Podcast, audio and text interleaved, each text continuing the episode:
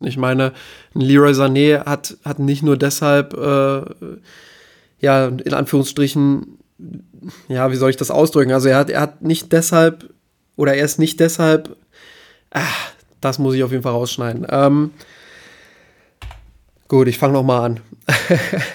ich komme noch mal rein in den Raum. Gönn dir. Mirsanrot.de Geschichten rund um den FC Bayern München.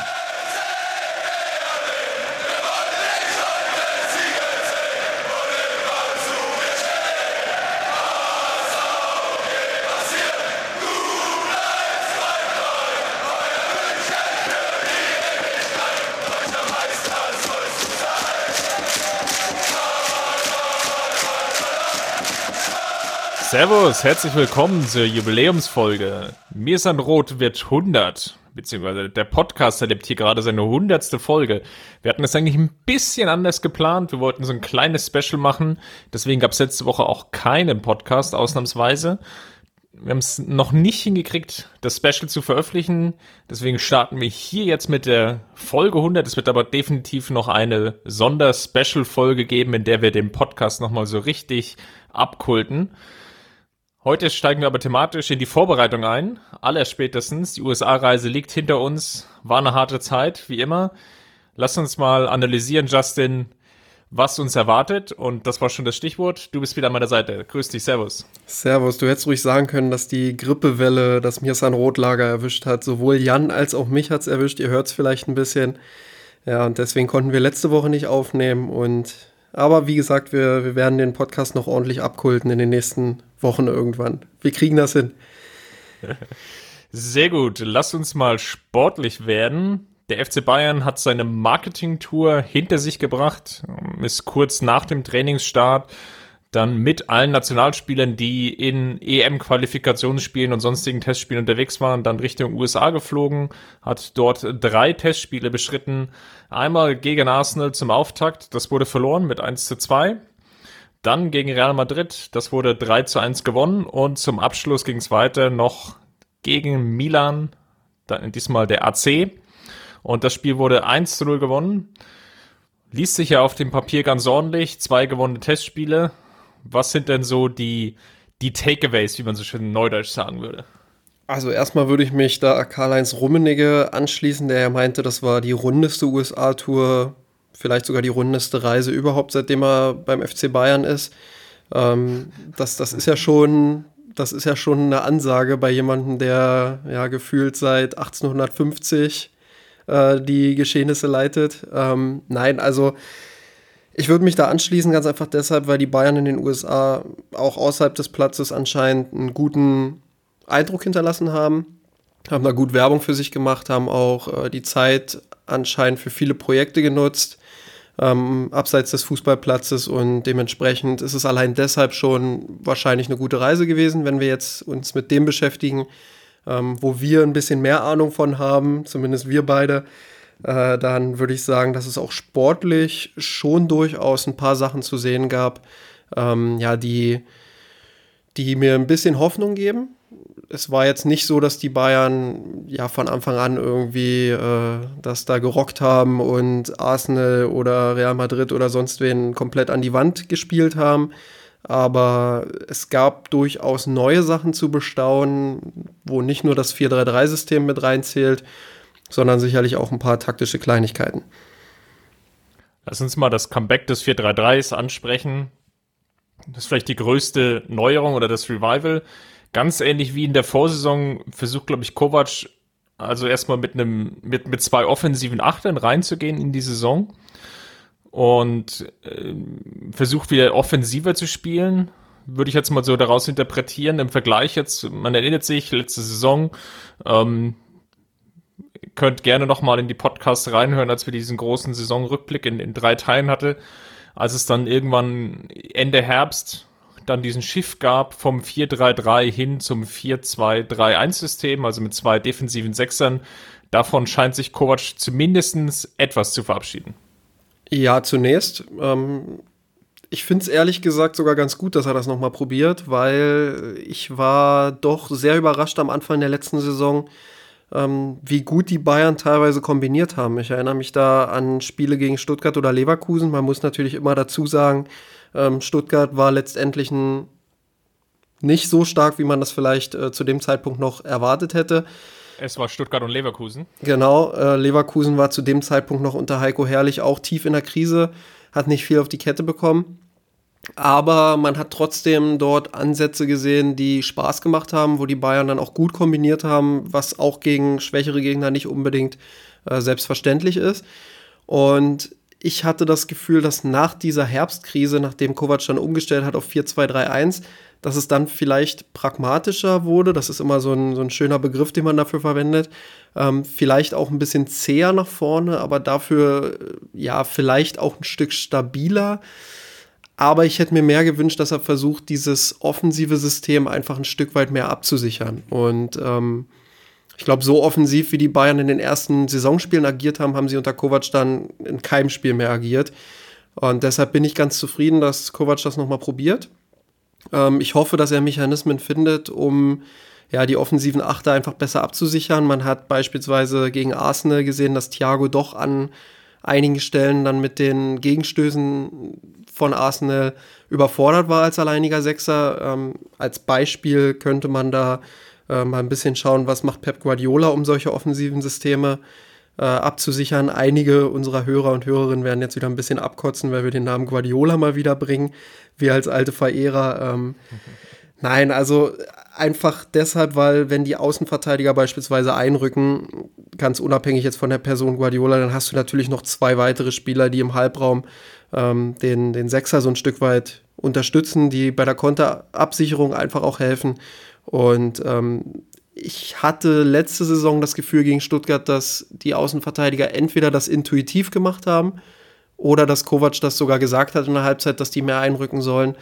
Ähm, ich verstehe nicht, warum das nicht häufiger passiert. Also das wäre tatsächlich ein Mittel, um ja die offensiven Achter abzusichern und noch mehr Struktur ins eigene Spiel zu bekommen, auch die weiten Passwege ein Stück weit zu verkürzen. Und ähm, ja, da muss er einfach Lösungen finden dann, um das besser abzusichern. Aber insgesamt erhoffe ich mir von dem 4-3-3 ein bisschen mehr offensive Durchschlagskraft und ein bisschen mehr äh, Unterstützung auch für die Flügelspieler. Muss es natürlich auch so sehen, es ist jetzt einfach auch der pragmatische Ansatz, um das Wort nochmal wieder zu verwenden, weil der Kader gibt gegenwärtig eben nicht mehr so viel her.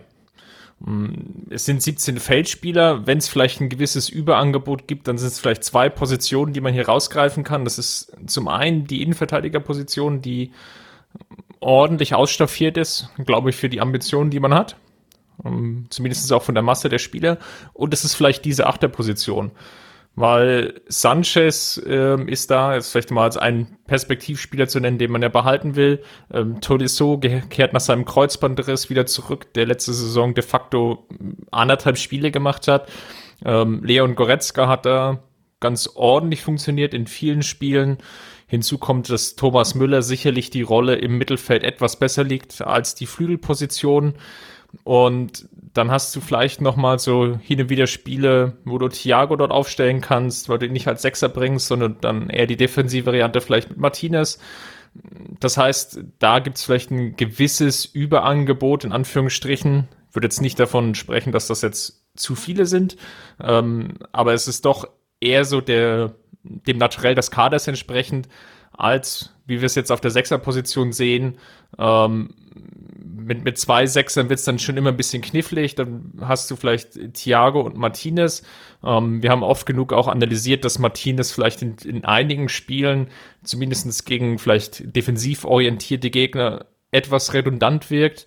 Und dann wirkt es aber auch deplatziert, dann mit zwei richtigen Sechsern zu spielen. Also das, das passte dann von der Aufstellung her meistens nicht und dadurch wurde es eher zäher. Und vielleicht versucht Kovac auch das jetzt so dahingehend etwas aufzulösen.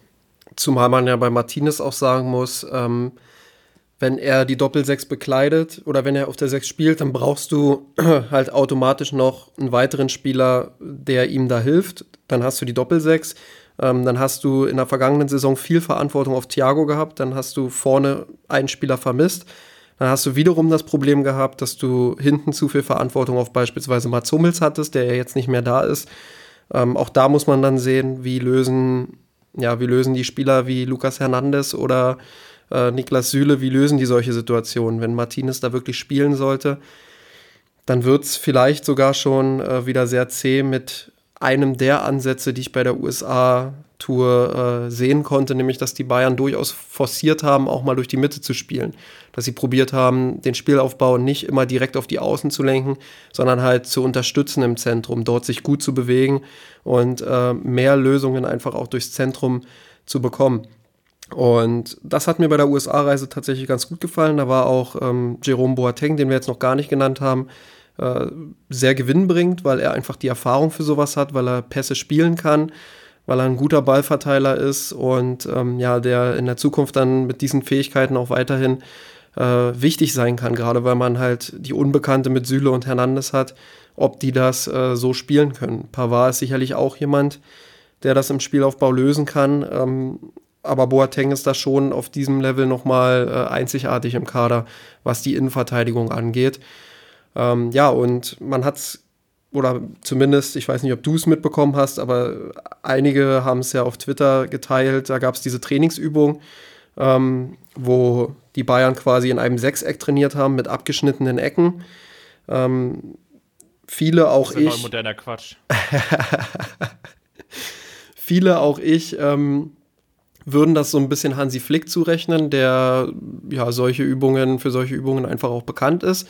Und man hat solche Ansätze, also um das nochmal kurz zu erklären, dadurch, dass die Ecken abgeschnitten sind, müssen die Bayern halt mehr durch das Zentrum spielen, äh, müssen auch mehr diagonale Pässe spielen, ganz einfach, weil die Flügel dadurch nicht bespielbar sind. So, und dadurch wird der Raum natürlich auch nochmal enger. Ähm, und all das hat man zumindest in Ansätzen dann auch spätestens im Spiel gegen Real Madrid auf der USA-Tour gesehen. Und deshalb, ähm, ja, erhoffe ich mir auch ein bisschen mehr Dampf durchs Zentrum in dieser Saison trainiert quasi das Gegner, also das gegnerische Pressing zu umspielen als Brockenübung. Bisschen salopp und einfach formuliert. Hm, naja, also was heißt Trockenübung? Also da, das ist schon ein normales Spielfeld. Du spielst immer noch, keine Ahnung, 6 gegen 6 oder du kannst es natürlich auf dem Großfeld machen, 11 gegen 11. Ähm, aber du trainierst natürlich logischerweise, wenn der Gegner dich unter Druck setzt, ähm, Lösungen über die Mitte zu finden und nicht direkt über die Außenbahn zu spielen, was ja eins der großen Probleme der vergangenen Saison war. Absolut. Ähm, Boateng hast du als einen Gewinner schon angesprochen, der gesamten USA-Reise. Ich glaube, es macht jetzt wenig Sinn, die, die einzelnen Spiele nochmal durchzudeklinieren. Und den zweiten Gewinner, den ich so wahrgenommen hatte, war Sanchez mal wieder, der ja eigentlich auch in der letzten Saison in der Vorbereitung ganz, ganz gut funktioniert hat und einer der wenigen Gewinner war ähm, zum Anfang der Saison, dass sich spürbar steigern konnte. Es wirkt so, als würde er nochmal einen nächsten Schritt gehen in, ähm, in diese Saison. Zumindest waren die zwei Testspiele. Beim ersten Spiel hatte er gefehlt aufgrund von leichten muskulären Problemen. Machte vielleicht jetzt nochmal den nächsten Schritt. Glaubst du, dass er sich zur Alternative entwickeln könnte? Ja, das habe ich ja letzte Saison auch schon geglaubt. Seine Anlagen sind gut.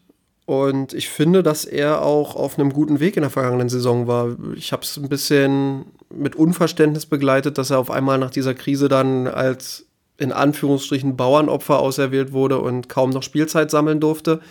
Ähm, ja, also ich würde ihn nicht als Hauptverantwortlich in dieser Krise sehen, sondern äh, er hat tatsächlich gute Spiele für Bayern gemacht.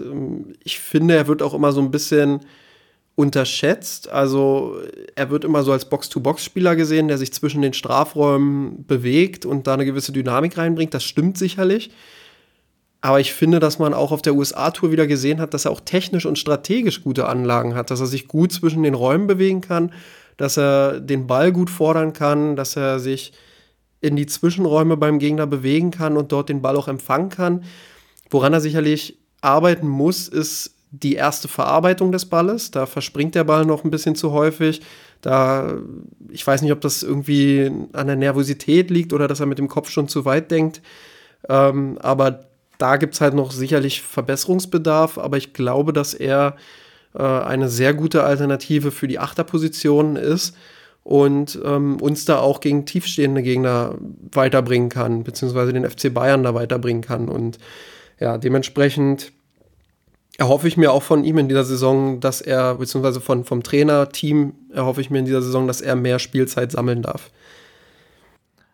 Ist ja wie angesprochen, es gibt ja zwei Achterpositionen, eventuell, wenn Kovac, ähm, also die beiden Kovac-Brüder und Flick, ich nenne das jetzt mal als Trainerteam, ähm, gemeinschaftlich entscheiden, dass das 4-3-3 jetzt gesetzt ist, dann sind es einfach zwei Achterpositionen, die zu besetzen sind. Um, dann wird er sicherlich etwas stärker davon profitieren mm, als ja mit mit zwei Sechsern, weil auf der defensiven Sechserposition, das ist gerade schon angesprochen, Ballbehandlung ist teilweise noch nicht so gut ähm, hinzukommen, dass er natürlich den den ein oder anderen Fehler einfach noch mal drin hat, was aber auch in dem Alter normal ist, muss man auch dazu sagen und dass es nicht ganz so schwer ins Gewicht fällt, ähm, den Ball mal am, am und um den gegnerischen Strafraum zu verlieren, als vielleicht äh, direkt im Mittelfeld im Bezug auf eine Umschaltsituation. Ja, und das, er bringt ja auch Qualität mit, wenn, wenn der Ballverlust mal kommt, dann bringt er auch Qualität im Gegenpressing mit. Also wenn ich überlege, was der bei Benfica damals ähm, alleine abgeräumt hat im, im Pressing oder im Gegenpressing, also, wenn man da es schafft, seine Fähigkeiten wirklich komplett auszunutzen und zu entfalten, na dann hast du einen Top-Spieler, was, wenn es darum geht, äh, den Gegner auch mal kaputt zu pressen. Absolut. Ähm, bleiben wir mal bei den Gewinnern. Wer viel mediale Aufmerksamkeit bekommen hat, fand ich, war auch Fiete Ab. Als einer der, der Neuzugänge, ähm, neben Pavard und Hernandez, der in München geblieben ist, ähm, aufgrund seiner Knieverletzung die, glaube ich, noch so ein bisschen hinten anwirft. Äh, ja, soll jetzt aber nicht Thema sein, sondern äh, Fiete A, der so ein bisschen gependelt hatte, so zwischen Außenstürmer und ähm, ja, auf der Stürmerposition. Was mir positiv in Erinnerung geblieben ist von dieser USA-Tour, hat er auch teilweise auch das eine oder andere Interview gegeben hat, dass er schon sehr reflektiert wird für sein Alter. Ja, absolut. Also ich fand das äh, sehr bemerkenswert, wie er nach dem Spiel gegen Real Madrid, glaube ich, äh, gesagt hat, dass er erstmal jetzt gemerkt hat, wie weit er noch von diesem Niveau entfernt ist. Ähm, und dahingehend wurden seine einzelnen Aktionen auch ein bisschen überschätzt, die da beispielsweise auf Twitter oder woanders im Internet geteilt wurden. Es gab ja diese, diese eine Szene, wo er mit einer Körpertäuschung ähm, ja, sich Raum verschafft und anschließend den Pass in die Tiefe spielt da zeigt er natürlich, was er für Anlagen hat und dass er wegen diesen Anlagen auch beim FC Bayern gelandet ist. Keine Frage, großes Talent, ähm, aber ich sehe ihn im Moment tatsächlich eher, wenn ich jetzt mal mit Rummenigge gehe, auf den Kaderpositionen 17 bis 20, also unter den Talenten. Ich glaube, dass er in dieser Saison ähm, mehr Spielzeit in der dritten Liga sammeln wird als, als bei den Profis. Aber er sollte sicherlich hin und wieder mal eingesetzt werden, um einfach auch der Profimannschaft immer weiter nahe zu kommen, um da die nächsten Schritte gehen zu können. Ähm, wichtig ist bei ihm natürlich auch Geduld, also dass man ihm diese Zeit eingesteht, dieses Niveau zu erreichen. Ähm, ich glaube, er selbst hat diese Geduld. Das hat man jetzt an den Aussagen gesehen. Wie du schon gesagt hast, sehr reflektierter Typ. Ähm, ja, und da wird es jetzt darauf ankommen, in dieser Saison ihn nach und nach heranzuführen. Jetzt sind wir ja schon fast bei der Rubrik Gewinner und Verlierer, die wir sonst immer so typischerweise handhaben. Na, Gewinner haben wir ja jetzt schon zu Genüge genannt. Genau. Wo es Gewinner gibt, muss es auch Verlierer geben. Lass uns mal einsteigen. Ich würde mal Kimmich nennen. Der, ich würde immer behaupten, gar nicht so sehr, also das waren ordentliche Auftritte, der aber schon nicht mit 100% bei der Sache war und mit zwei kapitalen Böcken aufgefallen ist. Also einerseits in dem Arsenal-Spiel bei dem Gegentor kurz vor Ende, der ähm, das dann schlussendlich zur Niederlage geführt hat. Auf der anderen Seite noch dieser missglückte Hackentrick, der ja äh, Sven Ulreich dann die rote Karte beschert hatte gegen Real Madrid. Das wirkte in Summe noch nicht ganz ausgereift vom Kopf her. Ja, wobei ich mir bei Kimmich da jetzt nicht die allergrößten Sorgen mache. Ich glaube, wir müssen das schon ansprechen, dass er da den ein oder anderen Bock hatte. Aber mehr auch nicht. Also ich glaube, er wird die Saison ähm, genauso wie die Jahre zuvor auch wieder sehr konstant bestreiten. Äh, mein Verlierer ist Thomas Müller. Nicht, weil er keine Leistung gebracht hat oder so. Also gerade gegen Real Madrid hat er als Stürmer wirklich einen guten Job gemacht. Da wurde er auch Müller-mäßig eingesetzt. Wir haben das in der Spielanalyse dazu auch äh, zu Genüge ähm, ausgebreitet. aber ich habe das Gefühl, man sucht so ein bisschen und er selbst sucht auch so ein bisschen seine Position im 4-3-3. Also die Stürmerposition wird es nicht sein. Dort ist Lewandowski gesetzt. Da wird er höchstens mal aushelfen.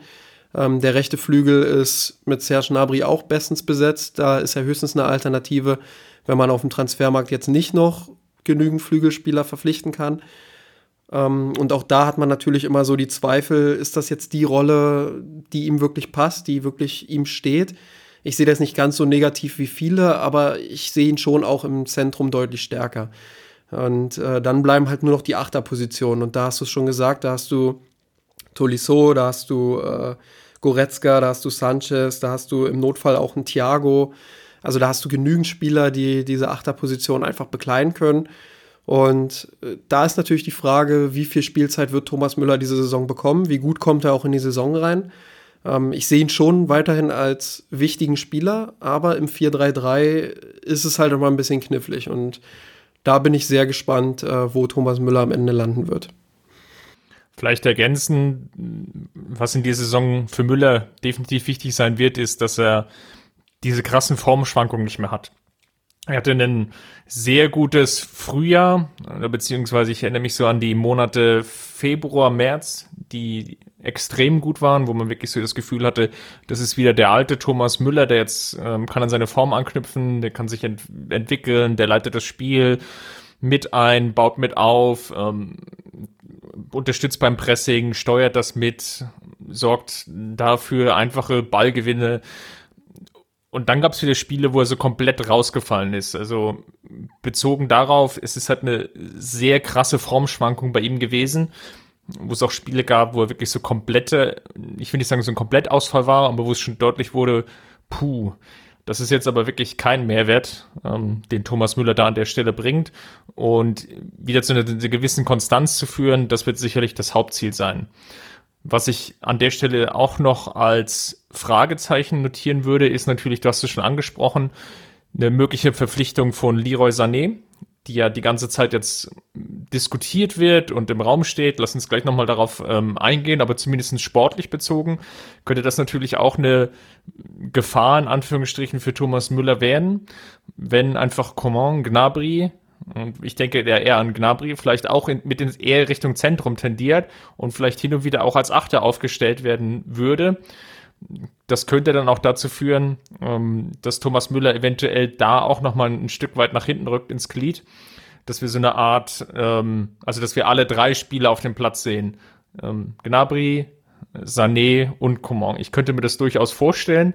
Macht sich, also gibt sicherlich einige Gegner, wo das Sinn macht und dann, ja, wird es noch etwas dünner für Thomas Müller an der Stelle. Ja, zumal wir davon ausgehen können, dass Kovac jetzt nicht viel experimentieren wird, was die Grundformation angeht. Also ich rechne jetzt damit, dass wir ein 4-3-3 haben, dass wir in der Hinterhand halt das 4-2-3-1 haben. Ähm, ich würde mir wünschen, dass wir noch ein weiteres System in der Hinterhand haben. Wir hatten damals im Blog zu Guardiola-Zeiten äh, die sogenannte Line-Up of Death, äh, die Steffen damals ins Spiel gebracht hat äh, wo einfach ganz, ganz viele Offensivspieler auf dem Platz standen, ähm, mit einer Dreierkette hinten als Absicherung. Das könnte man sich ja vorstellen. Also wenn Lewandowski, Müller, Nabri, ähm, sollte er kommen, Leroy Sané und halt Kingsley Coman alle gleichzeitig starten, dann hast du natürlich fünf extrem offensive Spieler, die, wenn die zusammen funktionieren, wahrscheinlich jeden tiefen Gegner an die Wand spielen können. Und dahinter hast du dann mit Thiago noch einen Organisator, ähm, der das Ganze so ein bisschen in Szene setzen kann.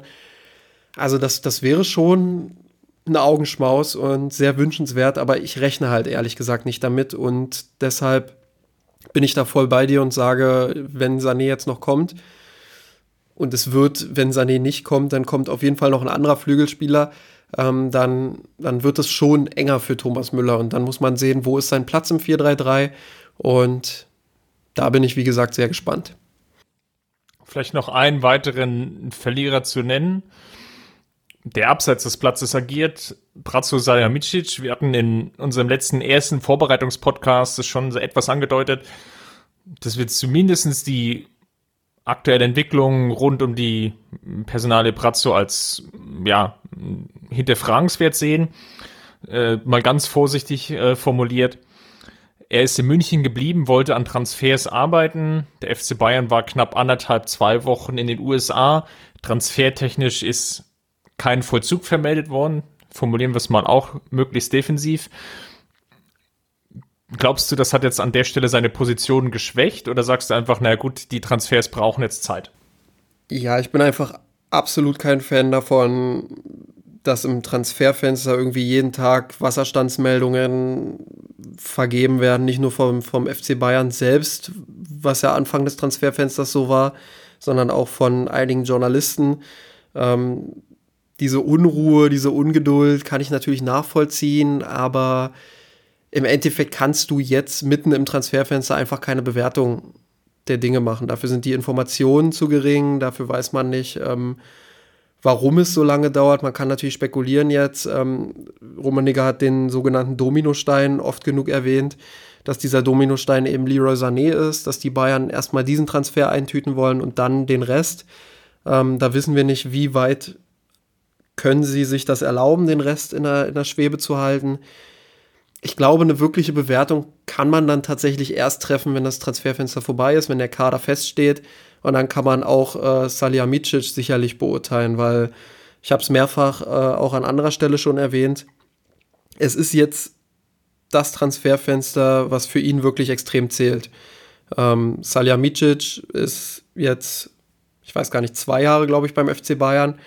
Ähm, und kann jetzt das erste Mal wirklich, so hat man zumindest das Gefühl, in voller Verantwortung alleine handeln und beziehungsweise in Anführungsstrichen alleine. Und ähm, diese Verantwortung geht natürlich auch ganz schnell mit Druck einher. Und dieser Druck ist immens. Wenn er jetzt in diesem Sommer nicht abliefern sollte, dann wird es für ihn sehr eng in dieser Saison, glaube ich. Und Dementsprechend muss man jetzt erstmal abwarten, wer kommt. Ist es vielleicht Leroy Sané? Dann hat er sicherlich ein, dick, ein dickes Plus auf seiner Seite, dann hat sich das Warten sicherlich auch gelohnt. Ähm, aber man muss halt auch schauen, wie werden die anderen Positionen besetzt. Und auch da bin ich äh, sehr gespannt, was passiert jetzt in den nächsten Wochen. In England schließt das Transferfenster bald. Ich glaube, deshalb wird der erste Dominostein dann hoffentlich bald fallen. Mal sehen, in welche Richtung. Sollte Sané sich jetzt tatsächlich für City entscheiden, dann ist das natürlich ein dicker Schlag ins Gesicht für den FC Bayern, weil dann hast du natürlich ähm, ja, zwei Monate gewartet, wenig getan auf dem Transfermarkt und stehst ohne Transfer da und dann wird es wirklich eng. Und dann dürfte auch Salihamidzic zunehmend ins Schwitzen kommen.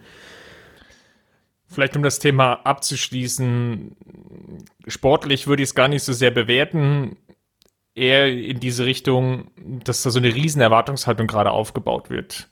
Du hast es angesprochen, oder wir hatten es auch im letzten Podcast schon etwas thematisiert. Wir finden es, glaube ich, unglücklich, dass der FC Bayern sich dann auch medial an jeder Stelle, bei jedem öffentlichen Termin, ähm, durch sein, welchen Vertreter auch immer, sei es jetzt Nico Kovac, sei es jetzt Karl-Heinz Rummenigge, sich immer wieder zu Transfers äußern und gerade auch in Bezug auf die Personale Leroy Sané, das zu verknüpfen mit ähm, so eine, den, den Fans so eine Karotte vorhalten, jetzt ähm, Erwartungshaltung wecken oder wie ähm, jetzt ist ja auch bald ähm, Gott die, die die Monstranz vor sich hertragend, ja ähm, Maria Himmelfahrt und ich glaube, was da so ein bisschen überschätzt wird, ist dann auch die Leistungsfähigkeit oder beziehungsweise wird bei den Fans so eine Erwartungshaltung geweckt, als kommt jetzt dann der neue Messias. Das ist natürlich mitnichten so. Leroy Sané ist ein Spieler, der jetzt ähm, nach seiner Zeit bei Schalke ähm, gewachsen ist, ähm, bei City, glaube auch et etwas gelernt hat unter Pep Guardiola, den ich jetzt aber noch nicht als komplett ausgereiften Spieler sehe. Ich sehe ihn auch nicht als Spieler, der dir in einer Saison 25 Tore schießt und nochmal 25 vorbereitet. Ähm, ich lasse mich da aber gerne eines Besseren ähm, überzeugen. Er profitiert natürlich von seiner Schnelligkeit, kann ein guter Vorlagengeber sein, kann sicherlich auch das ein oder andere Spiel mal entscheiden. Er ist aber auch noch ein Nachwuchsspieler wie Coman und Gnabry an der Stelle. Und das darf dann nicht ganz ähm, außer Acht gelassen werden. Ja, gut, Nachwuchsspieler ist jetzt vielleicht äh, auch der falsche Begriff, aber ich sehe deinen Punkt und bin da auch größtenteils einverstanden. Ähm, in der Debatte wird auch ganz schnell mal vergessen, dass man mit Coman und Nabri schon zwei Spieler hat, die ganz nah am Weltklasse-Niveau sind. Ähm, da würde ich Sané dann auch einsortieren und allein deshalb wäre es natürlich ein Bombentransfer, keine Frage. Also wenn man auch das Potenzial vor dem Jungen sieht, ähm, dann passt er natürlich als deutscher Nationalspieler wunderbar auch äh, zum Club und in die Philosophie der letzten Jahre, was, was die Einkaufsstrategie anging. Ähm, ich glaube, man muss halt aufpassen, dass man in der Erwartungshaltung jetzt nicht so rangeht, dass man da dann äh, einen Messi vorne zu stehen hat, sondern dass man dann eben noch einen dritten Spieler hat, noch eine dritte Option, wie sie Coman oder wie sie auch Serge Gnabry sind. Ähm, sicherlich alle drei mit unterschiedlichen Stärken, aber das ist ja auch nur gut für die Variabilität äh, des Kaders. Ähm, und wie schon gesagt, warum sollen nicht auch mal drei, alle drei zusammenspielen? Das wäre sicherlich auch mal sehenswert. Ähm, ja, aber um auf die Erwartungshaltung einfach nochmal zurückzukommen, auch das ist so ein Ding, dass das stört einen natürlich, beziehungsweise mich stört das zunehmend äh, auf diesem Transfermarkt, ähm, dass da jeder Transfer äh, nochmal ordentlich mitgehypt wird. Äh, wir sehen es jetzt auch bei Nicolas Pepe, der äh, auch schon behandelt wird, als, als wäre er der nächste Lionel Messi. Ähm, da, da wird immer so ein bisschen unter den Tisch gekehrt, dass all diese Spieler halt immer noch in der Entwicklungsphase sind.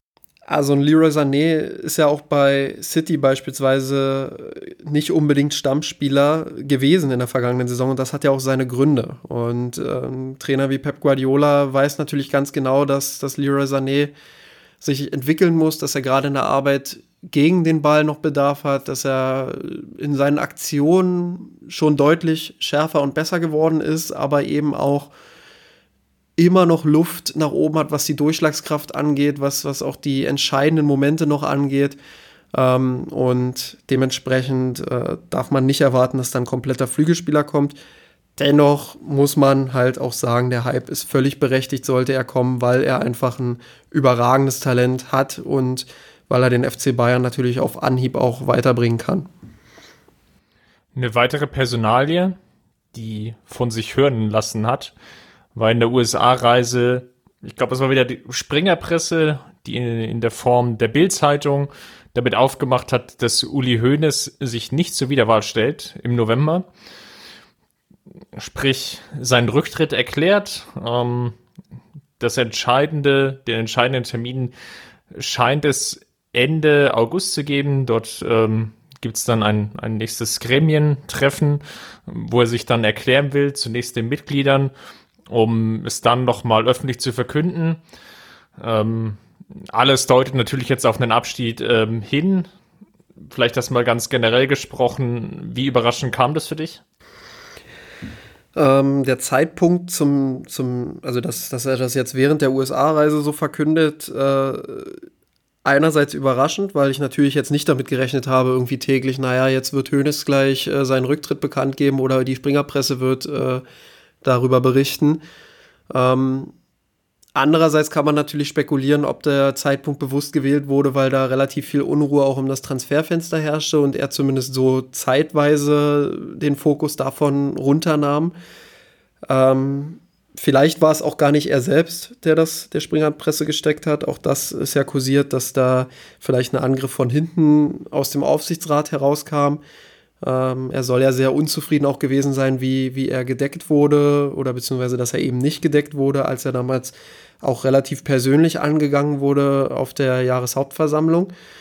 Ähm, Im letzten Jahr? Genau. 2018? Im letzten Jahr. Ähm, ja, es ist, es ist schwer zu beurteilen. Andererseits, ähm, zumindest meinen Informationen nach, äh, war es auch vor dieser Jahreshauptversammlung schon so, dass, dass Hoeneß ähm, schon damit geplant hat, in den, in den nächsten Jahren eher früher als später aufzuhören. Ganz einfach deshalb, weil er selbst auch zumindest diesen Informationen nach äh, ausgelaugt war, sich ausgelaugt fühlte, ähm, die Motivation anscheinend nicht mehr ganz so hoch war. Und äh, dementsprechend ist es jetzt nicht die allergrößte Überraschung, wenn man schon mal gehört hat, dass, dass er äh, seinen Abschied durchaus äh, vorzubereiten versucht. Aber er war bisher halt nicht mit den Alternativlösungen zufrieden. Vielleicht hat er jetzt äh, eine Alternativlösung gefunden, die ihm gefällt. Und ja, mehr werden wir dann erfahren, wenn er sich persönlich äußert, hoffe ich. Ich glaube, jetzt eine Würdigung würde jetzt auch den, den Rahmen sprengen. Der 40 Jahre klar ist der FC Bayern undrängbar mit der Personalie Höhnes verbunden, in dem überwiegend Guten, aber natürlich auch in dem Schlechten. Sicherlich wird da irgendwo auch die zweite Amtszeit jetzt nicht gerade als das, das Positivbeispiel in Erinnerung bleiben in der Summe, wenn man sich das anguckt. Die Zeiten haben sich einfach geändert. Der, die, die Fans sind vielleicht etwas mündiger geworden, auch wenn das jetzt eine steile These ist, wenn man sich daran erinnert, wie Hoeneß auf einer quasi Sänfte ähm, durch die äh, durch den Audi Dome getragen wurde, was glaube ich bei seiner Wiederwahl oder bei der Wahl ähm, zum zum zweiten Mal, als er Präsident geworden ist und dann dann folgten doch die, die ein oder anderen merkwürdigen Entscheidungen, den berühmt-berüchtigten Stallgeruch, den es braucht, ähm, das, das lange Zaudern ähm, und halb öffentliche Streiten, würde ich es jetzt mal nennen, mit Karl-Heinz Rummenigge, wenn es ähm, um die Besetzung von Schlüsselpositionen geht, sei es der Sportdirektor, sei es jetzt der Trainer für die Mannschaft, dann, dann sind das natürlich sehr, sehr viele Fragen, die aufgeworfen werden. Und glaube ich auch so die ein oder andere öffentliche Äußerung, die gefallen ist, war dann auch nicht so ganz glücklich. Man erinnert sich an die Pressekonferenz ähm, bezüglich der, der Menschenrechte, die, die auch nicht so besonders ähm, glücklich war. Dann auch äh, das Nachtreten über den einen oder anderen Spieler, der den Verein verlassen hat. In der Summe sind da schon viele negative Highlights, die sich aneinandergereiht haben, die es natürlich auch irgendwie so ein bisschen aufzeigen, dass Hoeneß, ich will nicht sagen, aus der Zeit gefallen ist, aber doch nicht mehr ähm, ja, dem, dem jetzigen Zeitgeist vielleicht entspricht, der vielleicht etwas offener ist, äh, zumindest jetzt innerhalb des Vereinslebens, der vielleicht auch, wie ich es jetzt angedeutet habe, etwas mündiger ist, der vielleicht auch etwas reflektierter ist, ähm, zumindest in der breiten Masse. Und das, das hat ihn vielleicht jetzt auch überrascht, weil dann auch viele einzelne Punkte einfach auch ähm, kritischer hinterfragt werden. Und er, er nicht mehr so gottesgleich, ähm, überspitzt formuliert, ähm, aus der Sebener Straße von oben runter grüßt und ähm, jetzt diktiert, wie der Otto Normalfan des FC Bayern zu denken hat. ja, also es ist tatsächlich ganz spannend, was du gerade ansprichst. Ich, ich habe da auch ein ganz nettes Beispiel. Ähm, er hat ja damals, ich weiß gar nicht mehr, ob es RB Leipzig gegenüber war oder gegenüber Borussia Dortmund, jedenfalls sprach er von, von einem Feind. So, und dieser Begriff, der ging natürlich sofort medial viral. Ähm, viele haben sich darüber aufgeregt, wie er diesen Begriff benutzen könne. Ähm, ich glaube, dass es vor allem die ältere Generation ist, die diesen Ärger nicht verstehen kann. Zumindest, ich will das gar nicht generalisieren, zumindest mehr Leute aus der älteren Generation werden sich wahrscheinlich ähm, daran reiben, dass, dass äh, dieser Begriff so kritisch hinterfragt wird in diesem Kontext. Andererseits dann die jüngere Generation, die du gerade angesprochen hast, die halt ähm, eher darauf, darauf achtet, auf solche Dinge, die in Zeiten von, von Gendern beispielsweise ähm, doch mehr Wert auf äh, Sprache legt und darauf, was man wie sagt. Und ich glaube, das hat Hoeneß, du hast es richtig gesagt, ein Stück weit auch überrascht, dass da dann so ein Gegenwind ausbrach. Ähm, nicht nur in dieser Situation, sondern auch in vielen anderen Situationen. Ähm, dieses einfach mal einen raushauen, das, das hat einfach nicht mehr funktioniert in den letzten Jahren. Und das wird ihm persönlich auch ein Stück weit die, Luft, äh, die Lust genommen haben, ähm, sich öffentlich zu äußern, beziehungsweise auch diesen Job einfach auszuführen. Ähm, ja, und ich will das gar nicht so sehr schützend meinen. Ich glaube, ähm, er hat es selbst vielleicht auch verpasst, sich da mit der Zeit zu entwickeln. Ähm, er muss es aber auch nicht mehr machen. Er ist in einem Alter, wo, wo er äh, mit dem FC Bayern logischerweise alles erreicht hat ähm, wo er sich selbst auch nicht mehr zwingend verändern muss, was sicherlich schön gewesen wäre. Ähm, aber er ist einfach auch in einer Position, wo er sich das erlauben kann. Ähm, deshalb will ich das gar nicht so sehr kritisieren, aber ich glaube, es ist schon eine Feststellung wert zu sagen, ähm, dass er nicht mehr mit der Zeit gehen konnte, dass er sich selbst nicht mehr entwickeln konnte und dass er ähm, vielleicht auch dieses Verständnis dafür nicht aufbringen kann, dass einige Dinge, die er früher gemacht hat, jetzt eben nicht mehr so okay sind eine richtige Bewertung über sein Schaffen werden wir sicherlich auch noch mal im Rahmen des Podcasts dann aufarbeiten. Dann werden wir auch mal das Ganze auf eine größere Zeitachse legen, um, sobald es dann auch eine Entscheidung an der Stelle gibt. Ich würde jetzt erstmal auch etwas abwarten, ähm, wie da die genauen Pläne sind. Ähm, spannend finde ich, dass nicht nur durchgesickert ist, dass er aufhört, sondern dass es schon so einen auserkorenen Nachfolger gibt mit Heribert Heiner, dem ehemaligen Adidas ähm, Vorstand, ähm, Vorstand der AG, der lange Zeit auch beim FC Bayern im Aufsichtsrat saß als einfach Vertreter von Adidas, die ja ähm, zumindest Teileigentümer des FC Bayern sind. Das ist einfach ein ähm, üblicher, üblicher Prozess im AG-Dasein, dass dann, ähm, sobald es dann Teilhaber gibt, dass die dann auch in den jeweiligen Gremien vertreten sind. Ähm, für Adidas war das dann eben lange Zeit ähm, Heribert Heiner. Glaubst du, dass es hier eher so in Richtung Übergangskandidat geht oder hast du eher das Gefühl, ähm, dass es jetzt so der nächste logische Schritt ist, ähm, weil so richtig mit dem FC Bayern assoziiert man das Gesicht Heribert Heiner ja nicht. Nee, tatsächlich äh, assoziiert man ihn eher mit Adidas und dahingehend auch mit einigen Korruptionsskandalen. Ähm, das ist die Perspektive, die, die mir ein Stück weit Sorgen bereitet. Ähm, andererseits hat man natürlich dann jemanden, der, der ähm, dafür bekannt ist, äh, AG-Strukturen auszurichten. Ich wollte jetzt, ich dachte, du machst jetzt den Schwenk und sagst, der unglaublich viel Expertise reinbringt, dann wäre das so ein schöner freudscher Versprecher geworden, aber okay. Nein, also äh, schon dahingehend, dass er ähm, einfach weiß, wie eine AG funktioniert, dass er da die Strukturen einfach auch legen kann. Ähm, also da ist schon unfassbar viel Kompetenz vorhanden, klar, aber ja, es, es ist halt schwierig. Ähm, ich glaube, ich tendiere eher Richtung Übergangslösung, allein schon deshalb, weil er auch äh, in einem Alter ist, wo man jetzt nicht davon ausgehen kann, dass er noch 20 Jahre äh, macht. Ich weiß es jetzt nicht aus dem Kopf, aber ich glaube, er ist auch schon um die 65 Jahre alt. Ähm, dementsprechend rechne ich da nicht mit einer langfristigen Lösung, aber eventuell eine Übergangslösung, um dann äh, dahinter einen Kandidaten vorzubereiten, der dann wieder längerfristig beim FC Bayern walten und schalten kann. Ähm, ich glaube, da geht es auch tatsächlich eher äh, um den Posten ja, des, des Aufsichtsratschefs tatsächlich. Ähm, Präsident ist jetzt gut, Hoeneß natürlich als Präsident äh, und Aufsichtsratschef hat er viel Einfluss gehabt, aber ich glaube, ein Präsident allein hat in einem Club halt ja eher einen repräsentativen Wert, weniger den, den großen Einfluss aufs operative Geschäft. Und dementsprechend ähm, bin ich da gespannt, wie die langfristige Lösung dann aussieht und ob Heiner tatsächlich diese Lösung sein soll.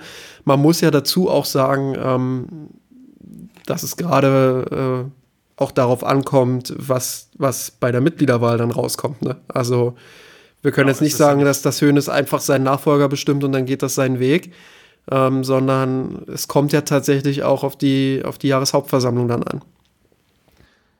Ich muss dazu sagen, du hast jetzt die Rolle des äh, Präsidenten in den jeweiligen Gremien etwas relativiert. Man muss dazu sagen, dass natürlich Hoeneß auch sehr stark für die Basketballabteilung stand und auch eingetreten ist und diese jetzt dahingehend weiterentwickelt hat, dass sie jetzt stabil, also relativ stabil, wie man das eben für einen deutschen Basketballclub sagen kann, in der Euroleague starten kann. Das ist die zweithöchste Liga ähm, überhaupt neben der NBA, die logischerweise alles überstrahlt, aber zumindest im europäischen Raum. Und der FC Bayern ist dort jetzt äh, fest verankert. Dann auch die, der Neubau der SAP, ist es jetzt der SAP Dome oder Garden geworden? Ich weiß es nicht. Ähm, zu, zusammen mit ähm, Red Bull organisiert hat, dass es jedenfalls eine neue Halle gibt, die dann ähm, als Namenssponsor SAP trägt. Ähm, da zumindestens etablierte Strukturen geschaffen hat, auch mit äh, der Vernetzung der jeweiligen Sponsoren, es, glaube ich, geschafft hat, so mit einer schwarzen Null aus dieser, ähm, aus dem Basketball halt rauszugehen, dass das jetzt kein Fass ohne Boden ist, in den der FC Bayern einfach rein investiert, weil er einfach Bock auf Basketball hat, ähm, sondern dass das jetzt schon ein selbsttragendes oder weitgehend selbsttragendes Konstrukt ist. Und davon profitiert natürlich, dass da das, das Label des FC Bayern draufsteht. Das muss man sicherlich Hönes anrechnen, auch gerade in seiner zweiten Amtszeit, dass er dann ähm, das noch weiter getragen hat. Er ist ja da auch als großer Fan, tritt er häufig auf, ähm, schaut sich die Spiele an. Ähm, demzufolge ist ja der FC Bayern jetzt nicht nur immer Fußball, ähm, sondern äh, nebenbei gibt es ja auch noch den, den einen oder anderen Sport, wofür der Presse dann auch verantwortlich ist. Und an zweiter Stelle natürlich dann der Basketball zu nennen. Das spielt dann sicherlich auch mit einer Rolle. Ähm, da bin ich, glaube ich, oder bin ich jedenfalls gespannt, ob das jetzt ein Herbert Heiner ist oder ein anderer Nachfolger, ähm, wie viel Wert den man dann noch beimisst ähm, oder ob man sich wieder klar auf ähm, den Fußball fokussieren will. Ja, das, das wird sicherlich spannend. Ähm, gerade der Basketball, du hast es gesagt, der, der einen großen Aufschwung erlebt hatte, auch zur Freude äh, vieler Sportfans in Deutschland, glaube ich. Ähm, ganz einfach deshalb, weil es ja schön ist, wenn, wenn so ein großer Club wie der FC Bayern auch mal einen Fokus auf eine andere Sportart als Fußball legt ähm, und dabei hilft, den Sport halt auch größer zu machen. Ja, und äh, es wird sicherlich auch spannend, das werden wir dann in Zukunft äh, beobachten und diskutieren, inwiefern denn dieses, äh, ja, dieses Konstrukt des Mir-San-Mir-Gefühls äh, erhalten bleibt. Denn man muss auch sagen, Hoeneß hat auch in der zweiten Amtszeit generell halt immer, wenn er da war, äh, dafür gesorgt, dass eine relativ familiäre Stimmung an der Sebener Straße herrscht. Wer da einmal die Ehre hatte, ähm, durch die, durch die Büro- äh, ja, Flure zu, zu wandern und die Mitarbeiter so ein bisschen zu sehen und denen vielleicht auch mal über die Schulter zu blicken. Ähm, der weiß, dass das an der Sebener Straße ein sehr freundliches, fast schon mittelständisches ähm, ja, Gefüge ist, das einem einfach auch viel Wärme vermittelt und sehr viel Willkommenskultur. Ähm, das ist nicht nur ein Marketing-Gag oder ein Marketing-Slogan, um sich selbst nach außen zu präsentieren, sondern das ist tatsächlich so und ähm, ja, das, das ist etwas, woran Hoeneß einfach einen riesen Anteil hatte, was ihm auch immer sehr wichtig war und was, denke ich, auch wichtig ist für ihn, wenn er, wenn er seinen Nachfolger auswählt, dass der für diese Werte dann eben auch einsteht. Ähm, das kann ich bei Heiner überhaupt nicht beurteilen. Ich weiß nicht, inwiefern der äh, sowas noch ähm, aufrechterhalten könnte. Immerhin hat man ja noch Karl-Heinz Rummenigge, der, der weiß, wie es läuft. Ähm, zumindest mindestens noch bis 2021. bis 2021, genau. Das wird sicherlich eine spannende Zeit. Dieser Übergang wird viel verändern im Club und die Frage ist, was verändert sich und ähm, dieses Mir san mir Gefühl an der Sebener Straße ist sicherlich etwas, was dem Club sehr gut zu Gesicht steht und was erstrebenswert ist, das zu erhalten. Wir werden das natürlich weiter beobachten für euch unter Mir san Rot. Natürlich auch hier im Podcast. Die hundertste Folge machen wir jetzt so langsam den Deckel drauf. Äh, Justin, vielen Dank. Immer gerne. Ich mache jetzt gleich die Sektpulle dann auf und schenk uns ein. Wenn es euch gefallen hat, hinterlasst uns gerne einen Kommentar im Blog, um, ähm, auf Twitter, Facebook, Instagram. Um, ähm, solltet ihr den Podcast über ein iOS-Gerät beziehen, hinterlasst uns gerne eine Rezension bei iTunes. Das hilft uns einfach, dort gesehen und gefunden zu werden. Gerade jetzt zur neuen Saison ist das sicherlich hilfreich, wenn der ein oder andere Podcast-Hörer oder die Hörerin ähm, dort durchstarten will und sich jetzt auch wöchentlich mit dem FC Bayern auseinandersetzen will. Das wäre es dafür mit dem Werbeblock und ja, bis dahin, bleibt uns gewogen. Servus. Servus. Wir haben den Kampf gewonnen, den Thron erkommen, der Haien hat's gemacht. Ich hab geträumt von dir, von unserer Weltpläne. Haben den Kampf gewonnen, den Thron erkommen, der Haien hat's gemacht hab geträumt von dir, von unserer Weltpläne. Wir haben den Kampf gewonnen, den Thron erkommen.